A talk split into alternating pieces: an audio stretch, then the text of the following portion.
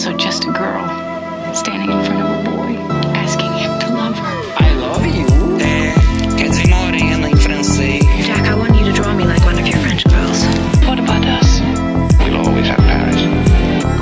Hello, stranger. Olá pessoal, tudo bem com vocês? Eu sou o Thiago. E eu sou a Lari. Hoje, Lara e eu estamos recebendo aí dois amigos muito queridos nossos, que a gente sempre ama recebê-los aqui. Um grande oi para a Raíssa e para o Vitor. Tudo bem, meninos? Oi, gente. Muito bom estar aqui de novo. Oi, gente. Sempre um, poder, um prazer poder participar. A gente às vezes chama eles para falar de filmões, às vezes a gente chama eles para falar de filme mais ou menos aqui. Esse filme de hoje talvez esteja um pouco lá, um pouco aqui, enfim. Estamos falando de Um Mundo de Depois de Nós, um filme dirigido pelo Sam Esmail, né, lançado pelo, no mundo inteiro pela Netflix e um filme que está dando aí o que falar, né? E é um filme que eu estava vendo o filme com Larissa, já até acho interessante a gente começar, pelo menos, a, a introduzir o tema por essa linha, né? Porque a gente viu o filme e tal, e o filme estava na Netflix e tal, aí ao longo do filme eu meio que comentei assim com o Lara e falei, nossa, esse filme tá indo para uma linha meio fim dos tempos, papapá, vai, vai estranhar o público genérico da Netflix. Aí quando teve, tem o fim do filme, eu, não, não, aí com esse fim, aí que acabou de destruir todo o a boa vontade que é, a audiência talvez possa ter tido com o filme, né? É, enfim, quem viu o filme, eu não quero dar spoiler do final, né? Quem viu o filme acho que sabe o que eu tô falando, mas é um filme dirigido pelo Sam Esmail, que é o criador de Mr. Robot, é conhecido principalmente por criar a série Mr. Robot, que estrela o Rami Malek. E, né, ele é um diretor que eu confesso que eu não conheço muito, mas eu acompanhei já ao longo dos anos algumas entrevistas dele, ele falando sobre cinema, sobre o mercado audiovisual, é uma figura que eu, por vir de entrevistas, assim, eu sempre considerei uma figura meio simpática, uma figura meio... Ele se diz cinéfilo, ele realmente tem um, um grande conhecimento disso sobre cinema, eu acho que isso é colocado meio que à prova aqui nesse filme. Ele está citando aí bem explicitamente o Shyamalan, e ele é um, ele é um filme que acho que, por mais que ele tenha altos e baixos, é um filme que ele tenta te colocar uma visão diferente sobre essa perspectiva de fim do mundo e tal, assim, ou pelo menos diferente do que, do que seria a maioria dos filmes dessa temática, né? É, mas enfim, é, é, um filme que eu não achei um, um grande filme, mas eu fico inclinado a, a ser gente boa com ele, né? É, eu acho que é parecido, assim, acho que é, inclusive, um caso que a gente ficou muito igual, assim, na percepção dele, assim. É, a gente viu que ia sair, já assistiu no dia que saiu, principalmente para poder né, trabalhar o conteúdo em cima. E, e não estava esperando nada, assim, na real. Eu assisti Mr. Robot, é, eu gosto. Eu acho que ele tem episódios que dá para perceber que ele tem realmente uma criatividade aí muito legal, né? Tem uns episódios que são bem interessantes a, a direção e tudo mais. E, e aí, quando a gente começou a assistir o filme, eu olhei para ele, assim, porque quando é filme da Netflix é engraçado, né? Porque a gente não pega cabine, algum, muitas vezes a gente não pega cabine, né? Algum ou outro tem. Então a gente meio que assiste ali, né, com todo mundo. A gente não sabe o que está acontecendo, quem já viu, quem não viu. Eu olhei pro lado assim, e falei, nossa, mas não é muito Shyamalan esse filme? O que que tá, o que que tá rolando, né? E não, a gente não, não tinha expectativa nenhuma, assim. E a gente achou bem. Eu, eu, eu assim, né, foi o que a gente conversou, que achou bem interessante que filme da Netflix às vezes é muito genérico, né? É, um ou outro se salva, assim, numa questão óbvia. Tem, sei lá, acabou de sair filme do Fincher, né, da Netflix e tudo mais. Mas esses filmes, assim, que aparecem sem muito alarde, assim, na, na plataforma, geralmente são bem genéricos. E esse daí, pelo menos, ele tenta, né, fazer muita coisa, assim, ele realmente tem uma direção, né, um... Acho que ele, tem, ele tenta mostrar até demais que ele tem uma direção ali. E por isso a gente tem... Eu fiquei com uma tendência, assim, de, de gostar um pouco mais. No, quando eu tava assistindo, assim, eu tava me divertindo bastante. Mas depois que ele passou, eu percebi que ele meio que se dissipou um pouco, assim, na minha cabeça. Então, eu fiquei meio no mediano ali. É, mais do que. Não, não achei um filme ruim, mas realmente não é um grande filme, assim. É, é o, como eu costumo dizer, o famigerado três estrelas. Esse é o, é o rótulo que eu uso para esse tipo de filme. É, ele tem muito esse lance, né, de, de como ele mexe a câmera o tempo inteiro para falar, olha só, eu tô aqui presente. Eu acho que até o que ele cria de mais interessante no filme vai um pouco nesse sentido, né, porque é um filme que é, é o que a Raíssa falou, tem o lance do filme de autor, digamos assim, da Netflix, que é o filme do Find. Esses filmes de autor não são filmes para hypar é, na plataforma. O Mundo Depois de Nós ele já entra na linha do filme que é feito para hypar, filme para ter final explicado, filme para o pessoal ficar debatendo e ficar sendo assistido por bastante tempo e comentado nas redes sociais e tudo mais. E nesse sentido, eu acho também que ele é melhor do que, do que a maioria dos filmes que vão nessa linha. Mas, e justamente por ser esse filme que é para ser muito discutido, para ter o final explicado e tal, a informação é muito importante né, no filme. O que a gente sabe e o que a gente não sabe. E aí eu acho legal quando ele usa a câmera para passar informação para o público, muitas vezes que os personagens não têm, né? Então, acho que é, é, aí onde ele funciona melhor nessa direção dele mais é, clara, né? Que ele deixa muito clara a presença dele, a marca dele ali. Mas nem sempre funciona para mim também, né? Tem uns momentos que ele faz umas coisas com a câmera que eu falo assim, ah, tá bom, não, não agrega nada, né? Um, uns chicotes, assim, só para falar, olha só, tô movimentando a câmera aqui, tô virando ao contrário. Muitas vezes acho que não, não diz muito é, no filme. Mas no geral, acho que é, é, um filme assim que dentro do padrão da Netflix ele funciona relativamente bem. Ele me perde mais quando ele vai pro, pelo lance mais filosófico, digamos assim. Eu acho que a comparação com o Shyamala nesse sentido, o Shyamala ele lida muito melhor com essas filosofias de vida, com aceitar a fantasia, o que está lá fora, né? Porque tem esse o, o, lance de sinais, o lance do, do, Eu sempre esqueço o nome do, do último filme dele, Segredo. Batem a ba, porta. Batem a porta. Eu sempre confundo o nome em português com o nome em inglês. O, próprio A Vila, o próprio Fim dos Tempos, sempre tem um lance do, do que está lá fora, né? Esse mal que está lá fora, o que, que é esse mal lá fora. Eu acho que nesse sentido é onde o filme começa a perder um pouco, não pela falta de explicação, que é o que a maioria do público da Netflix vai, mas justamente por essa filosofia meio barata que sei lá, para mim é, é, onde o filme começa a me, me perder bastante. Eu gostei bastante do Mr. Robot. Cheguei com essa expectativa, assim, mais ou menos, até porque a premissa do filme já tem um pouquinho disso, né? Eu achei que eu ia lidar com esse tipo de hacker ali no, no, ao longo do filme também. É, e assim, o, o, diretor por si só, ele não me surpreende, mas ele também não me decepciona, não. Longe disso. Acho que ele como um novo autor, assim, né? Porque ele fez uma série, ele está começando agora no cinema. Eu fico interessada de ver para onde ele vai seguir daqui para frente. Quando eu fiquei sabendo do filme que estava chegando no Netflix e tal, eu já fiquei interessada porque até comentei com o Thiago, no final do ano sempre tem um lançamento assim, né? Com essa cara de um tá acabando, o que é engraçado, porque é uma época de esperança, entre aspas, né? Então, assim, eu gosto dessa, dessa piada aí que os diretores fazem. E aí, a gente já assistiu, acho que dois dias depois, enfim, logo no fim de semana, a gente já assistiu o filme. É, com essa expectativa, assim, de estar tá assistindo um filme ali da Netflix. A gente assistir porque eu estava interessada, assim, e porque, quem sabe, viraria episódio, não estava nem na pauta, não estava na planilha, não era algo tão obrigatório assim, né? Então, eu acho que essas experiências, elas são muito interessantes até pela escala que ele foi tomando ao longo do, desses dias, né? A gente demorou um pouquinho para gravar, então o filme só foi crescendo e eu sinto que ele está crescendo cada vez mais, ele está em primeiro lugar na Netflix, o burburinho está muito grande, as pessoas elas não estão deixando de assistir mesmo quando outra vem, vem falar que teve uma experiência negativa por causa do final e tudo mais, as pessoas seguem curiosas e querem assistir de qualquer forma e descobrir o que está acontecendo.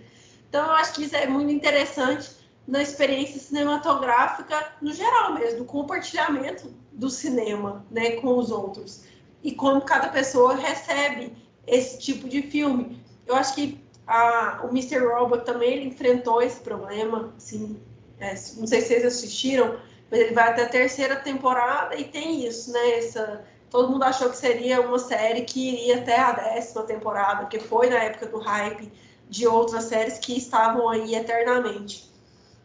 Então, eu acho que é uma discussão interessante, assim, vai dar um episódio interessante, e principalmente o pós-tela, né? Porque quando a gente faz o supercut, a gente não fica só na tela, a gente tem essa recepção geral e, e os comentários, e eu acho que isso é discutido. A gente não vai fazer final explicado, nem nada do gênero, mas eu acho que as percepções assim vão ser interessantes até pelo tipo da mesa. Eu acho que é uma mesa meio cínica. A gente montou uma mesa meio cínica. Os dois casais da cinefilia são casais parecidos nas opiniões assim. E acho que vai dar um papo bacana. Vou ler a sinopse.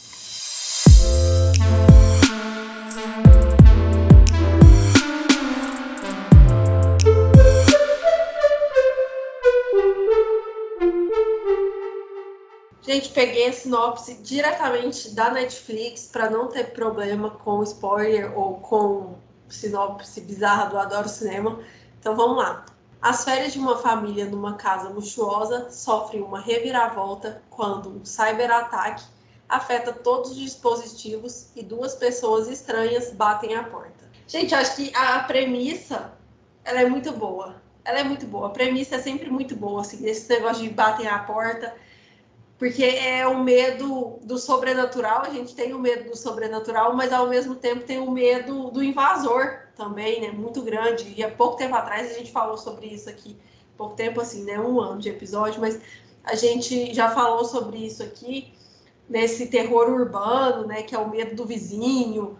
Foi bem explorado ano passado nos filmes da Netflix, com isso de vigilância da vizinhança e tudo mais. E aqui a gente está falando de uma área isolada é, uma família comum, né? E aí, a, a, princípio, a gente pode entrar no debate racial ali da coisa, mas a gente vê que não é muito mais que isso, né? Então, assim, acho que tem essa. A gente falou do, do Shyamalan aqui no começo já. Eu sinto bastante essa, esse diálogo com esse cinema de fantasia do Shyamalan. Acho que a parte mais de fantasia de fato é a questão dos flamingos, dos animais. Assim, acho que isso tem um charme fantasioso para o filme e, e da construção daqueles personagens, principalmente a criança, né, a menina, ela é muito misteriosa, assim, né?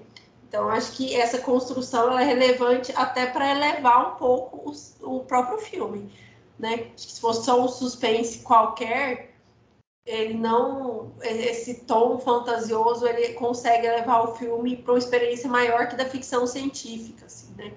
Acho isso muito interessante. Vou deixar vocês falarem para não ficar só eu, eu, eu, e aí depois eu volto.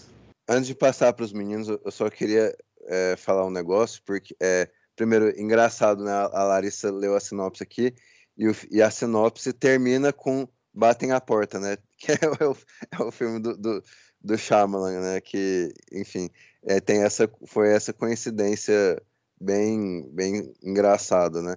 Mas é o que uma coisa que o Victor falou, eu até dou crédito para ele, porque é, é algo que eu realmente não tinha pensado por, por essa linha, né? Porque é, realmente, assim, se você a, gente assim, é, na crítica de cinema, muitas vezes a gente meio que esquece, foi o meu caso, eu realmente, entre aspas, esqueci de olhar por essa por esse olhar mais cínico assim do filme, que o Victor falou que ah, esse, esse é um filme na Netflix que não é para não é feito para ser um filme de autor, é para ser é feito para ser um filme é, de, de burburinho, ah, vai dar o que falar, final explicado e etc e tal, né? Tipo, eu, eu a, gente teve, sei lá, Bird Box, é, teve não não assim, é, não não olho, né? Acho que esse é o nome do filme. Aquele que eles têm que ficar em silêncio também na mata, como é que chama aqui? Ah. Um, lugar, um lugar silencioso? É, eu acho que é mais ou menos a mesma. É, mas esse eu não é da Netflix. Eu, eles estavam na Netflix, então, mas não foi estreia Mas não é da Netflix. Ah, tá. Não é da Netflix. É, mas enfim, é, é, eu, eu só ia comentar realmente, né? Essa premissa, é, se a gente olha para o filme é, com esse, esses olhos, né?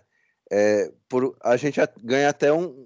Eu pessoalmente, eu ganho até uma certa é, admiração um pouco maior assim pelo filme, porque você percebe que tipo ele é feito para ser um filme entre aspas aqui descartável e ele consegue não ser descartável, ele consegue ser é, animador, ele consegue ser envolvente, ele consegue ele te colocar dentro da, daqueles, daquele filme, daqueles personagens e tal, né? Então, então esse que o, o, o Victor me falou é algo que eu, eu confesso que eu não tinha pensado por essa linha, né? Eu, e, e realmente, tipo assim, eles não chamariam um cara como Sam Esmail, é, como eles chamariam um, um, cara como Fincher, né? Assim, tem essa diferença na indústria e nos olhos da Netflix também, né? Mas tem algo de bonito, assim, eu acho que ele é um, ele é um cineasta em, em evolução e às vezes é legal, eu acho que é necessário a gente colocar é, diretores jovens, como é o Sam Esmail, dar esse benefício da dúvida para eles, porque ele claramente não é um grande diretor, né? Ele claramente não é um diretor assim, é, enfim, um grande diretor. Mas ele é um diretor que tem, você vê que ele pode evoluir, né? Ele, ele fez um filme interessante, que eu julgo interessante, fez um filme interessante nesse momento. O próximo filme dele, se ele, se ele tiver, é, enfim, espaço dentro do, do mercado hollywoodiano, etc., para fazer, é, enfim, para colocar as ideias dos filmes dele, ele pode muito bem é, fazer outros filmes que, pelo menos, né, é, entrar numa crescente, fazer, tentar fazer um filme melhor da próxima vez. É, eu acho que ele dirige bem, ele, ele pega uma, entre aspas, bucha, que são atores famosos de Hollywood, a Julie Roberts, o Ethan Hawke e o Mahershala Ali. Ele pega três atores famosos e ele dirige eles bem, assim, ele, ele claramente está à vontade ali é, dirigir três estrelas. Todos esses atores têm um certo prestígio em Hollywood, e principalmente a, a Julie Roberts, né? Porque ela é uma atriz que não faz muitos filmes. Ela é uma atriz, assim, meio reclusa, né? Ela uma grande estrela reclusa, ela faz poucos projetos, ela não está em muitos assim, e claramente ela tá ok no filme, ela é, cumpre esse papel dessa mãe cética dela, é muito melhor do que uma atuação genérica, né? Porque muitas dessas grandes estrelas que ficam meio que descansando de fazer filmes e tal, eles vêm fazer um filme e é um filme que, assim, você não acha que aquela atuação ou aquele papel daquele ator ou daquela atriz vai ficar contigo, né? E eu não acho que é um, uma atuação uma grande atuação, mas pelo menos assim, eu vou lembrar dessa atuação. Tipo assim, passou o filme, eu vou lembrar de ter visto ela num filme. Tem aquele ator britânico, Pierce Brosnan, que eu acho que ele só faz papéis assim, esquecíveis assim, tipo, ele tudo que ele faz é esquecível. Então, ele é conhecido por ser o 007, assim. Ele é basicamente isso, assim. Nada que ele faz é relevante. E eu, eu gosto que, pelo menos eh, nessa presença da Julia Roberts, ela nunca se coloca nesse lugar do, do esquecível, do, do irrelevante. Enfim, acho que eu até me estendi um pouco mais do que eu gostaria. Eu acho que, que é legal o, o, trabalho do elenco, acho que é uma das coisas mais interessantes, assim, que, que ele realmente trabalha muito bem, porque são pessoas muito fortes, né? São nomes muito, muito imponentes aí. E ele já começa o filme com uma interação muito interessante entre a Julia Roberts e o Ethan Hawke, né? É, tem um, todo um estranhamento né, na relação, nos diálogos, todas as relações estabelecidas são muito esquisitas, né? É, ele trabalha uma artificialidade do mundo e das relações que eu, que eu acho que é muito interessante. Ele fisga muito, assim. O começo do filme eu acho que é. A Larissa falou a premissa. A premissa é muito interessante. O começo do filme ele te puxa. É, eu acho que tudo que, que envolve assim essa parte, é, para mim, eu não vou esquecer, realmente. Depois eu acho que ele vai se perdendo, porque eu acho que ele é muito empolgado, assim. Dá para ver que ele tá muito empolgado em fazer o filme, assim, dá para ver que ele tá muito empolgado em fazer tudo isso. É, nas ideias, nas referências, no visual, ele tem muita coisa que ele quer falar, ele tem muita coisa que ele quer fazer. E, e eu acho que vai funcionando ali por um bom tempo. E, e, e, isso, assim, eu acho que é essa parte que funciona bastante, assim, não que, que seja completamente descartável tudo, assim, mas, tipo, acho que tem uma decaída, é, assim, do, do quão funcionam as coisas ou não, do quanto ele consegue segurar toda essa empolgação essas ideias dele. Mas eu acho que essa, essa, esse estranhamento, essa artificialidade que ele cria, é, eu, eu, realmente não vou esquecer. Assim, o trabalho de elenco é, é bem legal, porque são, são nomes realmente muito fortes, assim, para um diretor que está começando agora no cinema, já conseguir trabalhar com eles, acho que é muito legal. Conseguir trabalhar bem, não fazer um negócio completamente descartável, né? Porque esses filmes de apocalipse do final de ano, a... ano passado talvez tenha sido o do Ruído Branco, do Noah Uhum. Balban, e antes o Não Olhe Pra Cima, Não Olhe Pra Cima que chama? Uhum. É, e também o Não Olhe Pra Cima também tem um monte de nome bom. Mas é um filme, enfim, né? Outro, outras questões. E esse daí eu acho que ele traz debates bem mais interessantes e tem uma questão estética, né? Então, assim, ele tem realmente uma proposta que, que ele consegue costurar é, o, o conteúdo, a, a, a proposta estética dele, a- as atuações, as coisas funcionam dentro da mesma proposta. Isso é um- uma coisa assim que é notável, assim, um, um trabalho da Netflix desse que não que não foi feito para ser um trabalho de autor, que foi feito para ser um filme da plataforma. É, e o que a, que a gente estava falando antes, né, do, do extra-campo do filme, assim, é muito curioso, porque quando a gente comenta outros filmes, a gente tem debates entre as pessoas da nossa bolha, e esse daí ele abriu uma gama de gente que eu achei muito engraçado, que veio pessoas me explicar o filme, né, vem pessoas querer é, debater, assim, questões, ele abre esse, ele abriu esse, esse leque aí de, de, de público que é, que é muito louco e que tá tendo, e que ao mesmo tempo tá tendo um cinema de autor aí que tá se formando de alguma forma. Tudo bem, ele tá muito chupinhando o Shyamalan porque ele é muito fã, mas ele tá tentando muito criar uma voz dele ali de alguma forma. Dá pra ver que ele tá, tá empolgado em, em criar a, a voz dele de alguma forma.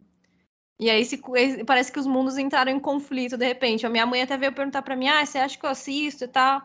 E eu falei, pô, eu acho que tem mais chance de você gostar do que muita gente, porque minha mãe tem uma bagagem de cinema muito maior, assim. Porque eu, eu sei que o público médio, assim, do, do Netflix, o que tá irritando eles é que não tem, né, um- uma explicação óbvia, né, para eles, né, enfim, do, do final do filme, ou do que tudo aquilo quer dizer e tudo mais. Mas eu acho que é muito interessante esse tipo de, de proposta tá sendo colocada, né? Tem tanta coisa que dá para pensar, né? Tem tanto debate que dá para pensar não só de conteúdo, mas de forma mesmo do filme, que eu acho que, que é bem interessante de, de ter entrado em conflito esses públicos aí. É interessante. Primeiro, a questão da direção em si, né, do Sam Ismael. É, por mais que ele seja o criador do, do Mr. Robert e tudo mais, quando a gente fala de, de controle mesmo, de direção e tal, a televisão, principalmente uma série como Mr. Robert, ainda tem uma questão estética que é muito mais de TV, assim, que tá sempre um passo atrás do cinema. E isso, acho que não sei se você usou a palavra emocionado ou algo do tipo, eu, eu sinto muito isso na direção dele. Ele é um cara que tem conhecimento de muita coisa, mas ele parece um cara emocionado. Ele, ele fala assim, ah, aquele lance de diretor iniciante, assim, ele parece um diretor iniciante, que tem algumas qualidades muito interessantes, mas às vezes ele se perde na própria empolgação, acho que empolgado, né, que você falou. Acho que é, é bem por aí. Esse lance do filme ser um filme de Netflix que a gente estava falando, com todos esses objetivos comerciais e tal, acho que quando, quando vai para Netflix e para os streamings e até para os grandes estúdios atualmente, tem um lance que muita gente não sabe, mas eles rodam algoritmo mesmo para saber ah, o que, o que funciona em filme em determinado momento do filme, com tal minutagem do filme. E para mim esse filme ele tem um momento muito claro nesse sentido, né? É, é, muito perceptível, principalmente desde o crescimento do, do TikTok, do Reels, das dancinhas, como toda série de televisão ou todo filme que é feito para ter esse hype no streaming, vai ter um momento que o filme vai parar, ou a série, o episódio da série vai parar, e vai ter uma, uma dancinha que é para ficar meio icônica e para repercutir na internet. Tem um momento da, da Julia Roberts com, com o Mahershala Ali, para mim não faz nenhum sentido dentro daquele, do filme, aquele momento ali, e para mim ele só existe por, por conta desse lance de algoritmo, de precisa ter o um momento dancinha da vez. Eu acho que vai muito nesse sentido. Mas apesar de tudo isso, eu acho que eu consigo ver uma voz muito grande de Sam Ismael. Então isso é interessante. E até o lance de muita gente estar tá reclamando de não ter final. Primeiro que acho que a gente que é, que é crítico, que a gente que é cinéfilo há mais tempo e tal, a gente já manja que o final vai ser nessa linha desde muito cedo, assim, é, não sei vocês, eu, eu, a gente não esperava uma resposta clara no final e tal, e eu acho que até pelo que ele constrói nesse filme, se ele buscasse uma resposta clara, ele ia contradizer justamente todo aquele discurso que ele elabora a partir do personagem do, do Kevin Bacon, que acho que a resposta do filme em si tá ali, né, muita gente se pega na cena final, a cena final é tipo uma piadinha, assim, uma coisa do tipo, mas a resposta em si do filme está no, no personagem do Kevin Bacon. Mas é muito curioso isso, né? Como, ao mesmo tempo, aquilo que a Lari falou no começo, de a gente estar tá debatendo, isso é interessante, a gente, de, de, forma direta ou indireta, a gente até se conheceu num cineclube, digamos assim, então a gente tem esse negócio de debater cinema, que a gente gosta muito e tal. Ao mesmo tempo que isso é interessante, a internet ela acabou criando muito vício na, nas pessoas de ver o filme com uma perspectiva pronta, ver o filme esperando um final explicado. Então isso acaba, acho que de, de alguma forma, afetando muito a experiência de muita gente, né? É, nesse sentido. E, e, quando eu assisti o filme, eu tinha certeza que a repercussão ia ser nesse sentido, assim, e, e, não foi muito diferente do que eu esperava. É muito curioso, né, que se a gente volta um pouco, algumas décadas no cinema, a gente via Hollywood, tinha época que fazia, década de 70, por exemplo, que fazia um monte de filme com final aberto, e esses filmes eram estouravam em bilheteria, ninguém reclamava. Hoje em dia, a perspectiva por causa da internet é muito diferente, eu acho, nesse sentido, né? Todo mundo espera a resposta, todo mundo espera que vai vir aquele, aquilo tudo de mão beijada, digamos assim. Eu acho que nessa questão também ele surpreende na estética mesmo, como ele passeia com a câmera nos cenários e é, nos personagens. Até isso eu e o Thiago normalmente comentamos muito, porque é algo que me incomoda bastante desde o cinema de fluxo para frente, né, cinema contemporâneo, assim, como a tecnologia envolvendo câmeras e drones, e, enfim, edição mesmo no geral, um Da Vinci aí da vida, tá mudando a forma que os diretores se relacionam com a tecnologia, com os equipamentos e com o time no geral, né? E como a direção de arte muitas vezes desaparece por causa da tecnologia. E aqui eu sinto que ele faz isso muito consciente, assim, ele começa a fazer isso em Mr. Robot, mas assim, são anos de diferença e é um avanço tecnológico, pode parecer bobo, né? Mas é muita coisa acontecendo, principalmente em relação à inteligência artificial e como essas câmeras, relação a zoom e tudo mais, estão evoluindo, né? Então, eu acho que aqui essa brincadeira toda dele, ela é muito interessante, porque ele está falando de futuro, de certa forma. Ele está falando dessa geração que nasce na tecnologia, né? Então, acho que é, até essa brincadeira dele da questão estética de dentro do filme, fora do filme, ela é interessante, ela é provocativa. E que também a gente não está acostumado. Até a gente viu o último filme do, do Fincher, eu não sei se vocês gostaram do filme e tudo mais, mas eu acho que é, o Fincher ele me decepcionou nesse quesito, sabe? Dessa de ter em mãos é, esse caráter estético dele, essa autoridade que ele tem, e eu não vejo isso, eu vejo se perdendo por um filme do Netflix, aqui eu vejo o caminho oposto, assim, isso se ressaltando, aproveitando da grana que a Netflix tem, né? Então tá bom, tem esse dinheiro aqui disponível, então vamos usar ele né? Tanto pela escolha de elenco mesmo e direção desses personagens, como para essa parte mesmo de, de filmagem, edição e enfim, essa, essa equipe técnica trabalhando com a equipe artística, né? Então, acho que isso é, é muito interessante, assim, me chamou bastante atenção. Eu, pessoalmente, não, não, acho que é um filme que, sei lá, é, busca você abstrair qualquer coisa política mais profunda, assim, não, não é um filme que eu, eu saio desse filme, nossa, mas assim, eu descobri algo diferente sobre relação que a sociedade americana tem com sei lá o quê.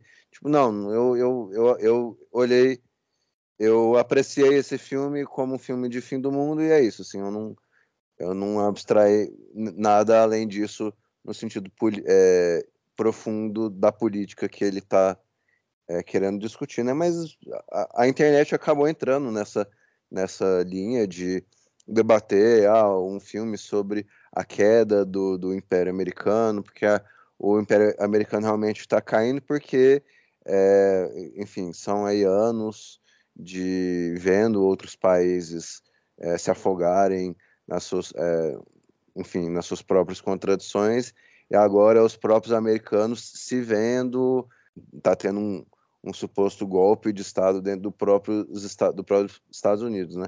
Isso aí foi debate, aí alguns usaram isso como uma crítica ao Sam Esmail, ah, não, porque é, é tipo, como se ele fosse um, um entre aspas, assim, é, americano tão patriótico, tão é, supremacia americana, sei lá o que, que ele está mostrando ali uma, é, uma, uma, que seria uma reação ao o, resto do mundo vai vir atacar os Estados Unidos e, e vai ser algo confuso desse tipo, né?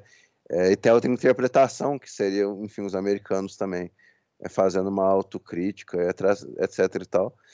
É, enfim, assim, eu acho que você pode ser mais generoso ou menos generoso a ele, mas é, esses filmes, até pela própria estética, até pela própria pelo próprio trabalho de política, assim, esse filme é um filme que ele ele pinga gotas políticas ao longo do filme, mas ele nunca desenvolve nada muito profundo assim.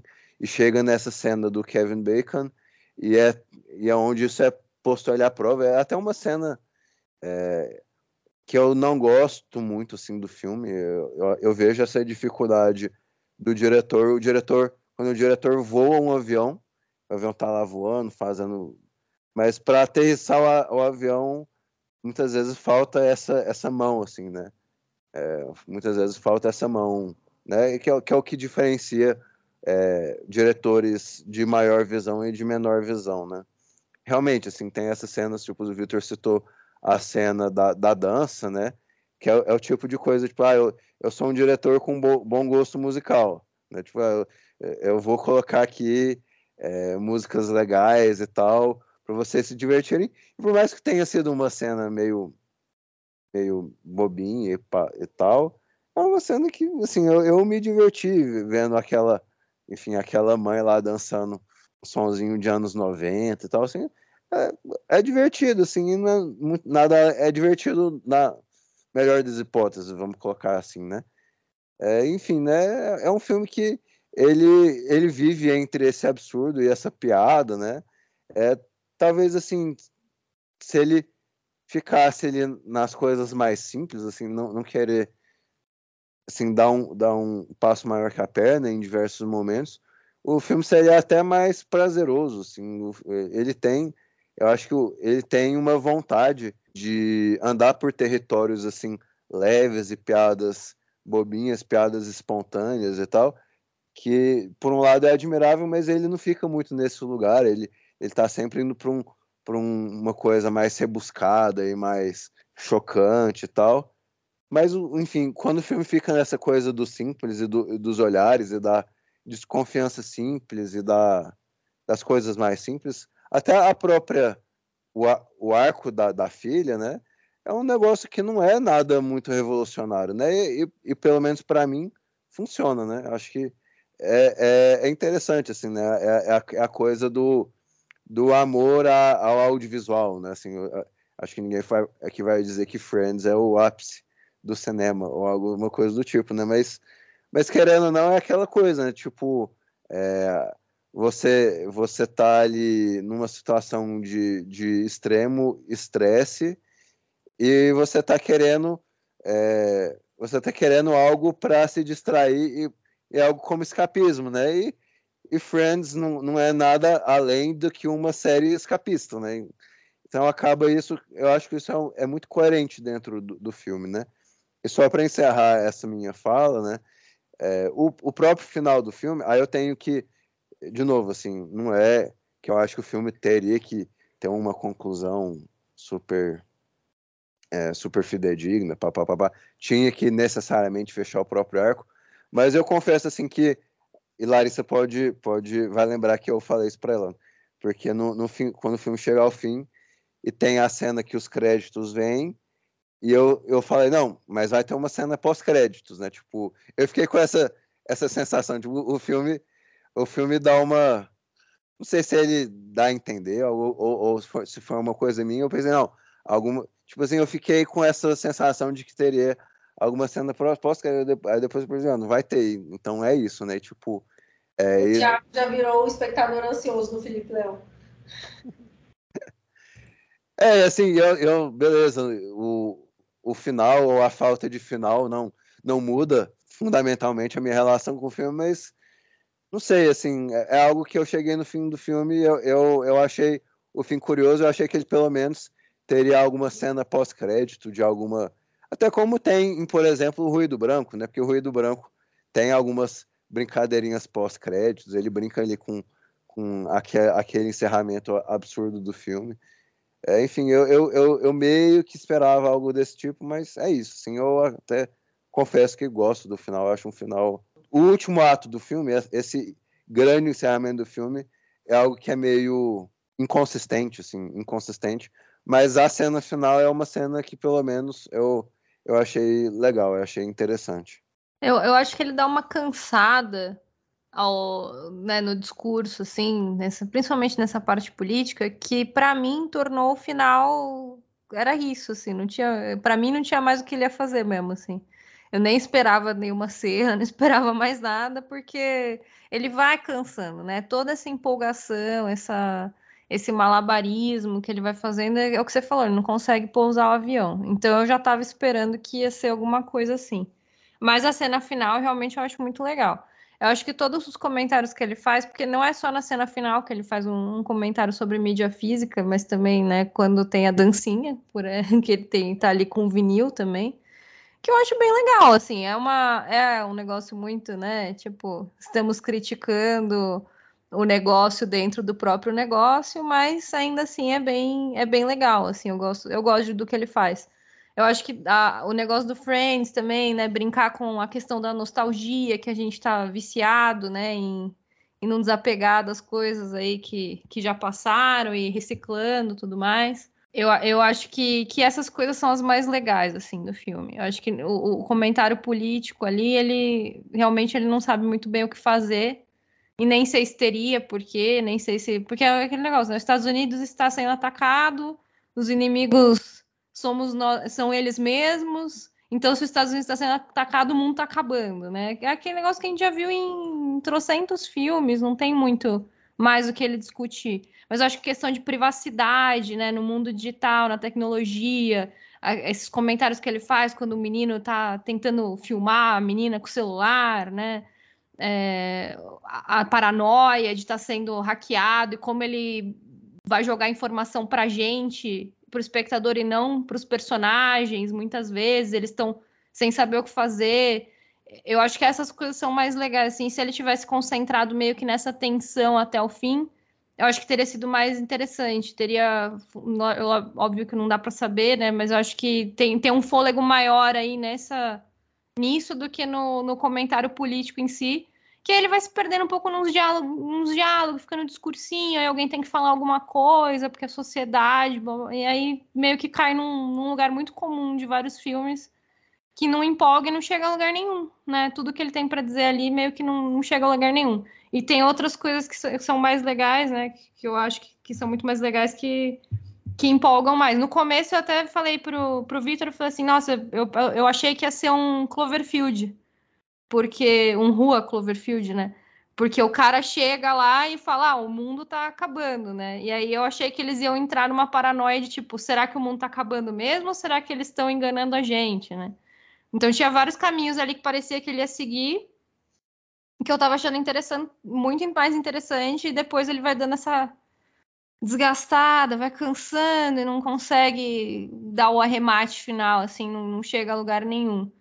Mas é isso, é, tem, é, tem fôlego, assim, tem no começo, tem coisas legais, tem coisas interessantes, acho que dá para ver ele fazendo, né, eu fico interessada para ver o que ele vai fazer depois e dá para ver ele fazendo coisas legais, assim, no futuro, acho que principalmente fora da Netflix, assim, porque querendo ou não, a gente se pergunta, né, se não tem uma coisa ou outra ali que não faz, porque tá lá, é, um discursinho ali a mais, uma, uma fra um um momento ali que a Julia Roberts fica falando que não, se não é para gerar né, um, um printzinho depois na internet, um, uma frase de efeito, enfim. Então acho que dá para imaginar que ele vai fazer coisas mais legais depois. É, eu, eu, acho que ele, ele funciona melhor, e acho que vai um pouco na linha do que vocês estão falando. Acho que ele funciona muito melhor quando ele é um filme de gênero em si, do que quando ele se transforma nesse filme contemporâneo de mensagem, né? De interpretar. Ah, precisamos interpretar mensagens profundas do mundo e tudo mais. quando ele vai no gênero, o, mesmo final, a piadinha do Friends, que é uma piadinha, é humor ali, beleza. É, ou quando tem o avião caindo e o personagem do Mahershala Ali fugindo, ou o personagem do Ethan Rock fugindo também é, de, de carro e o avião vindo atrás e tal. Então ele funciona muito melhor quando a gente não tem as informações, isso é muito comum nesse tipo de filme até, né? Quando a gente não tem as informações, ele se permite ser esse filme de gênero sobre a paranoia em si e tal, e sobre a gente ter medo de qualquer coisa que pode vir a seguir, do que quando ele para, né? Quando ele para e fala, vamos discursar. Ah, eu sou uma personagem que não tenho, não gosto de ser humano, então eu tenho que fazer amizades e isso aí é, parece que ele tenta até fazer uma ligação com o Friends no final que torna tudo ainda mais mais bizarro e tal. É, então acho que vai um pouco nesse sentido, né? E aí que eu acho que pega mais uma vez o lance da Netflix. Para mim tem um Sam Ismael que quer trabalhar um filme de gênero, quer trabalhar o filme em cima dessa premissa e criar sequências instigantes, digamos assim, e aí vão essas sequências que eu falei e tal. É, as duas que envolvem avião, para mim, são as que mais pegam. E aí tem o momento Netflix. O momento Netflix é o momento discursinho, o momento profundidade de, sei lá, um pote de margarina, não sei.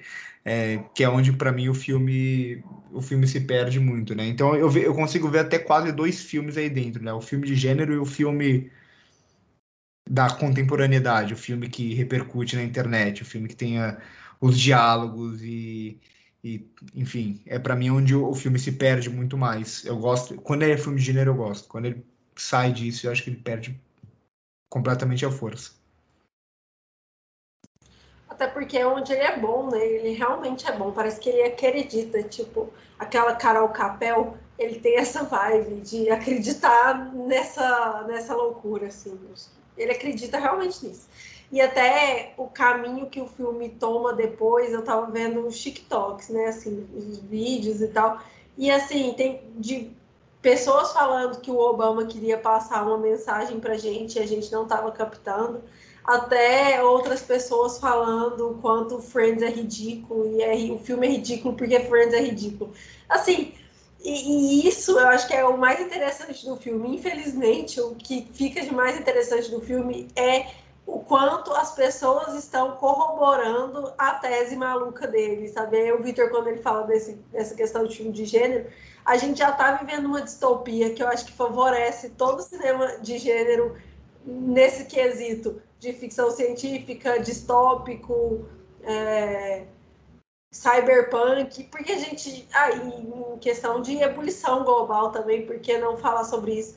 Então, assim, a gente já vive algo pós-pandemia aí, que começa com os filmes de pandemia, que era algo completamente irreal para nós, ficar preso em casa o mundo inteiro. Enfim, a loucura começou ali, né? Abriu a porta do hospício e por aí vai, sabe? Então eu acho que é, como a sociedade recebe esses filmes hoje é muito, é muito diferente do que esse filme seria na época que Crash, Eles Vivem e afins estavam aqui, né, sendo lançados, porque é uma geração completamente histérica. E essa geração histérica, ela recebe nada mais nada menos com histeria esses filmes, como um alerta, um aviso.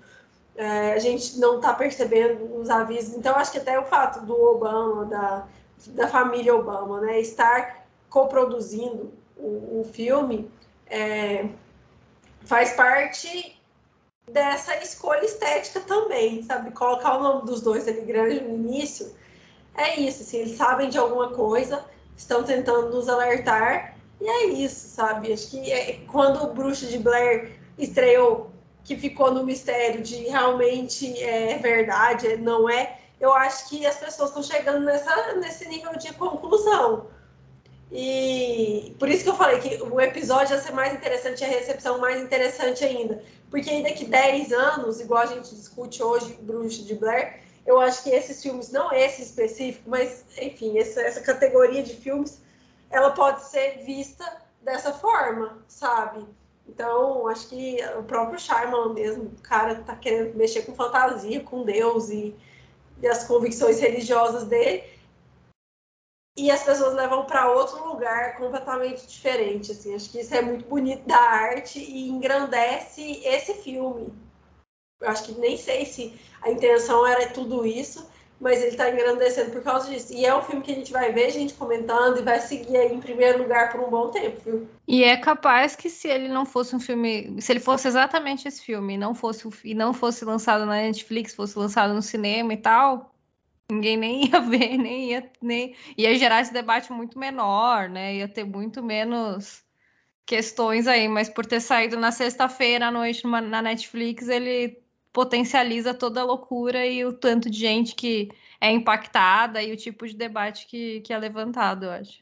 É, é muito curioso, né? Porque a, a Lari falou da, da ficção científica e, e, muito do que você falou, eu estava até pensando nisso a ficção científica no cinema era um gênero quase morto, assim. Você pega o... Vivia um momento em que nenhum filme de ficção científica fazia muita bilheteria. Era os Oblivion da vida, Elysium da vida.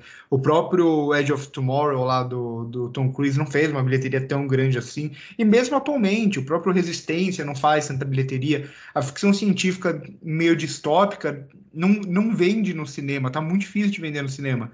Enquanto isso, no streaming virou o palco para ficção científica distópica e, e, é sempre os filmes que, que são mais hypados vão nessa linha. É o Bird Box, é o A Guerra do Amanhã na Amazon, é esse filme agora. Sempre que surge uma ficção científica para gerar esse tipo de debate, vira o palco para debate no Twitter, deba é, final explicado no YouTube e tal. Então é muito curioso como um gênero que, pessoalmente, eu acho muito fascinante, mas parecia que o cinema não conseguia mais encontrar uma forma de chamar o público para assistir. Agora chega no chega o streaming e automaticamente isso vira uma febre assim. É muito curioso isso. Vamos para as notas? É isso, eu vou puxar então aqui.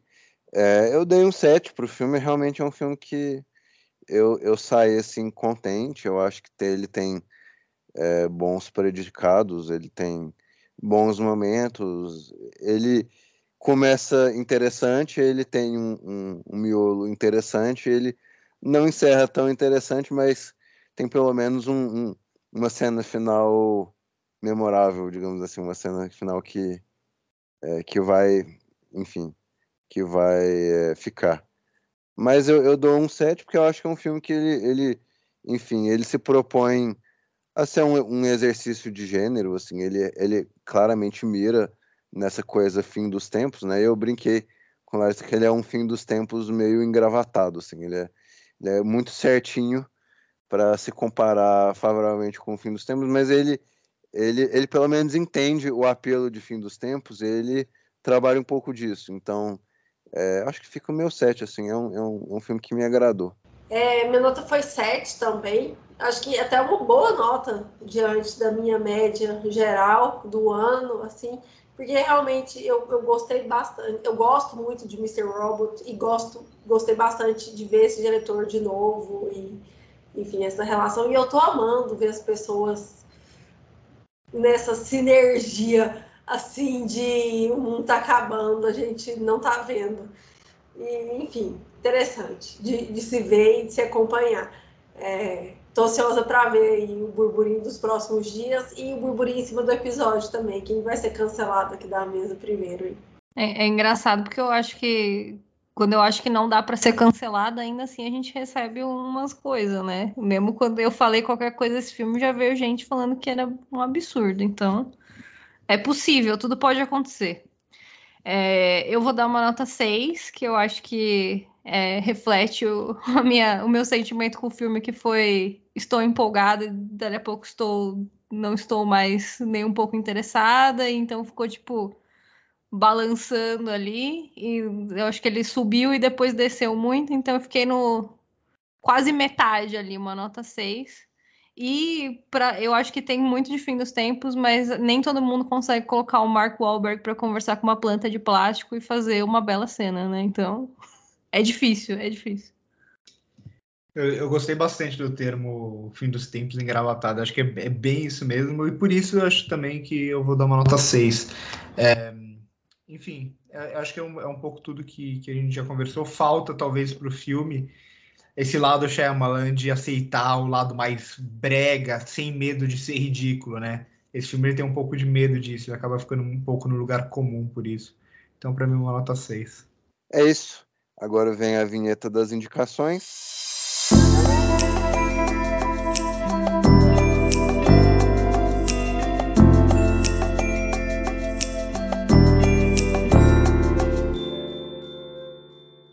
É, então, hoje eu vou indicar dois filmes, um que chegou no streaming recentemente, mas que ainda tem algumas sessões no cinema em alguns lugares específicos aqui no Brasil, que é o Incompatível com a Vida, da Elisa Capai. É um documentário brasileiro que entrou assim no meu bem lá em cima no meu top de melhores do ano em geral, assim. É, é um documentário bem difícil, bem doloroso, assim, mas é um filme muito, muito poderoso, assim, é muito pessoal dela, mas também que ela abraça uma história coletiva, assim, de muitas mulheres para poder contar a própria história dela. É um filme muito corajoso também, né, em tudo que ela expõe ali, e que tem um debate que, infelizmente, é muito atual no Brasil ainda hoje, apesar de parecer um absurdo a gente estar tá tentando ainda conseguir alguns direitos como mulheres em 2023. É, então ele está na MUBI e também está em algumas sessões no cinema. E o outro filme é o Propriedade, outro filme brasileiro que vai estrear é, dia 21, se eu não me engano, mas já está começando a ter sessões agora, é, do Daniel Bandeira, é, que é um excelente, para mim, um excelente exercício de gênero, assim, dentro do, do cinema brasileiro, um thriller muito, muito interessante, muito legal. É, e que vai gerar muita, muito debate, já está gerando, e acho que vai gerar muito, muito mais ainda entre as pessoas, pela mensagem aí, pela, pelas reflexões políticas e tudo mais, pela forma que ele exercita o gênero dentro dessas mensagens. Então é um filme que dá para gerar cancelamento, briga, confusão, mas acima de tudo é um belo thriller brasileiro. E estreia nos cinemas aí.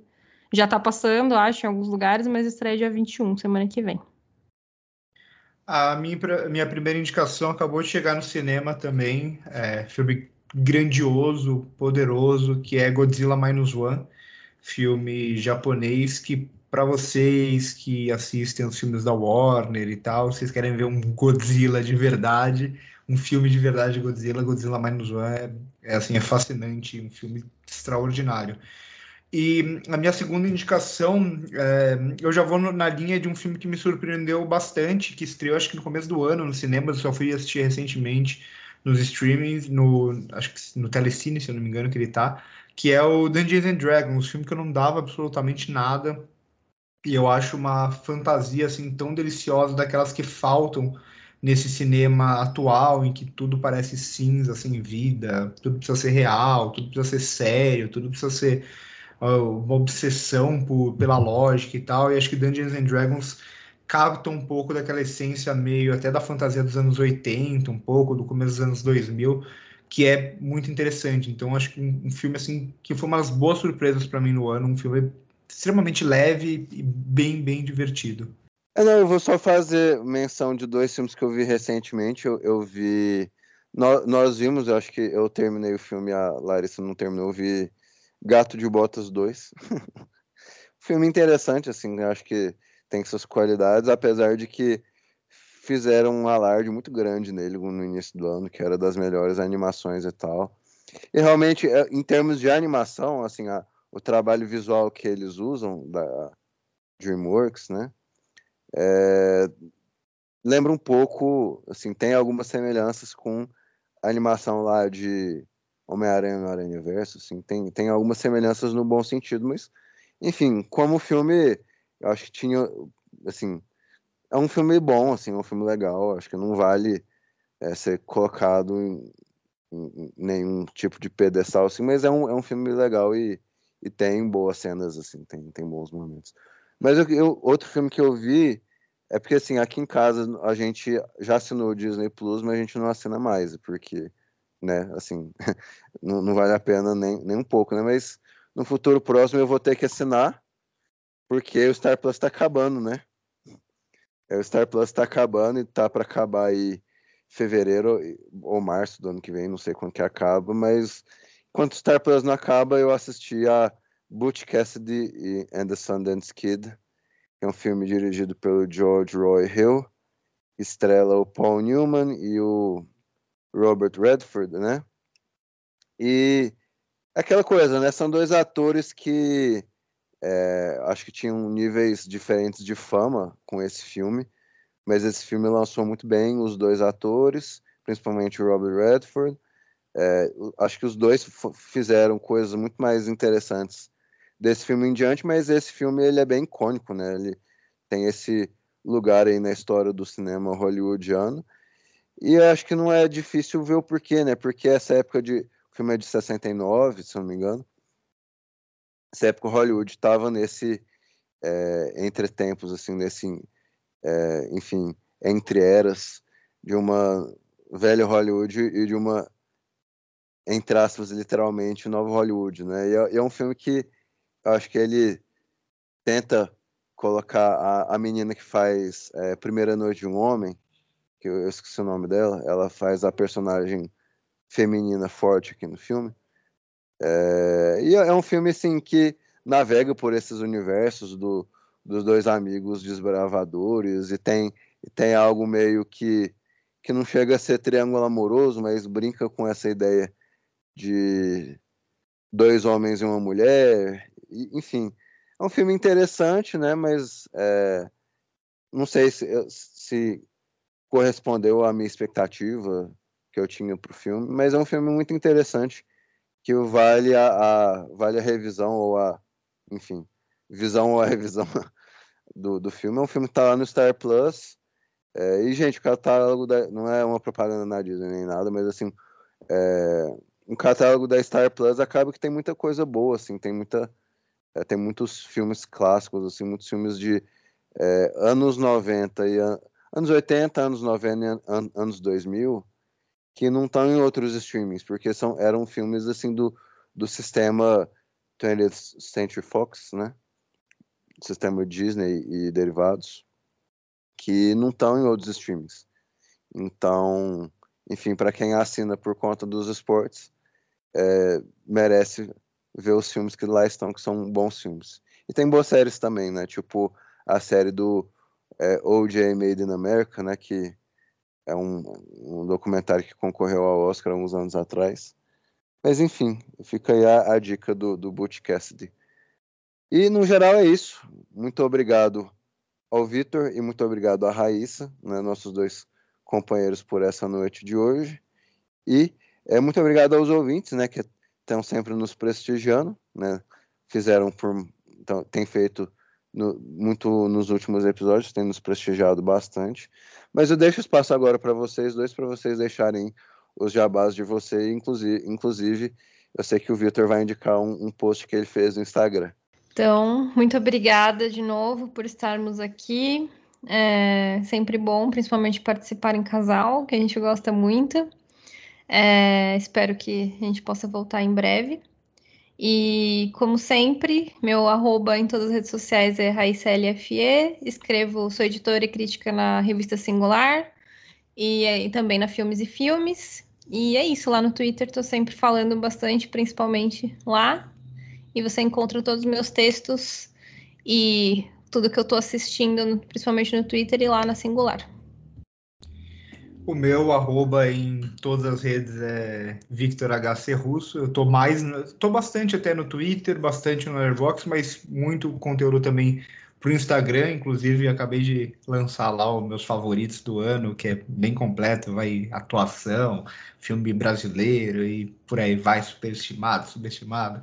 E também é, escrevendo críticas para filmes e filmes também e no YouTube com o 16mm, 16mm, canal que completou agora em dezembro seis anos. Então é isso, estou basicamente em todas as redes produzindo conteúdo de cinema e crítica. E agradeço, claro, por mais uma participação, é sempre um prazer. E participar de casal é extraordinário. Foi assim que a gente começou, hein? Olha como a gente está. Bom, gente, o Supercantos é Supercantos pode em todas as redes sociais. A gente espera vocês lá para dúvidas, comentários e sugestões. E é isso. Muito obrigada e até a próxima.